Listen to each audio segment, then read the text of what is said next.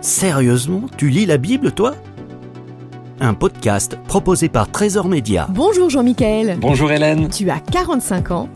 Tu es technicien multimédia pour Trésor Média et toi aussi tu lis la Bible depuis que tu es enfant. Euh, D'ailleurs, en parlant d'enfants, je sais que tu viens d'enregistrer la voix française d'une série de dessins animés sur la Bible pour les enfants qui s'appelle Bible Fun. Euh, Crois-tu donc que la Bible peut parler à des enfants? Bah oui, carrément. Euh, déjà quand Jésus s'adresse à ses disciples, il leur dit d'être simples comme des enfants. Donc s'il leur dit ça, c'est bien que son message doit pouvoir leur parler. Et puis, il y, a, y a plein d'histoires dans la Bible où c'est un enfant qui est au centre. Et justement, tiens, si tu avais une histoire biblique à raconter à des enfants, ça serait laquelle? Bah justement, je crois une histoire où le personnage principal à côté de Jésus est un enfant.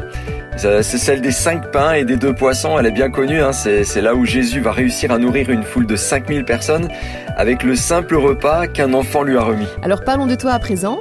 Euh, Jean-Michel, est-ce que tu lis la Bible tous les jours?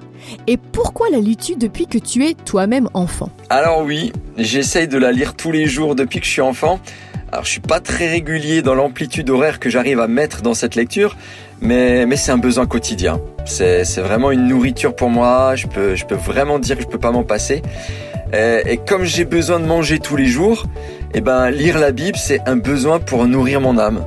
C'est, c'est m'assurer que ma vie elle est en adéquation avec ce que Dieu il attend de moi. Euh, j'y trouve aussi des conseils, du réconfort, de l'amour. En fait, il n'y a pas de mots pour définir tout le bénéfice que je trouve à lire la Bible. Un grand merci Jean-Michel. Retrouvez gratuitement tous nos podcasts sur trésorsonore.com.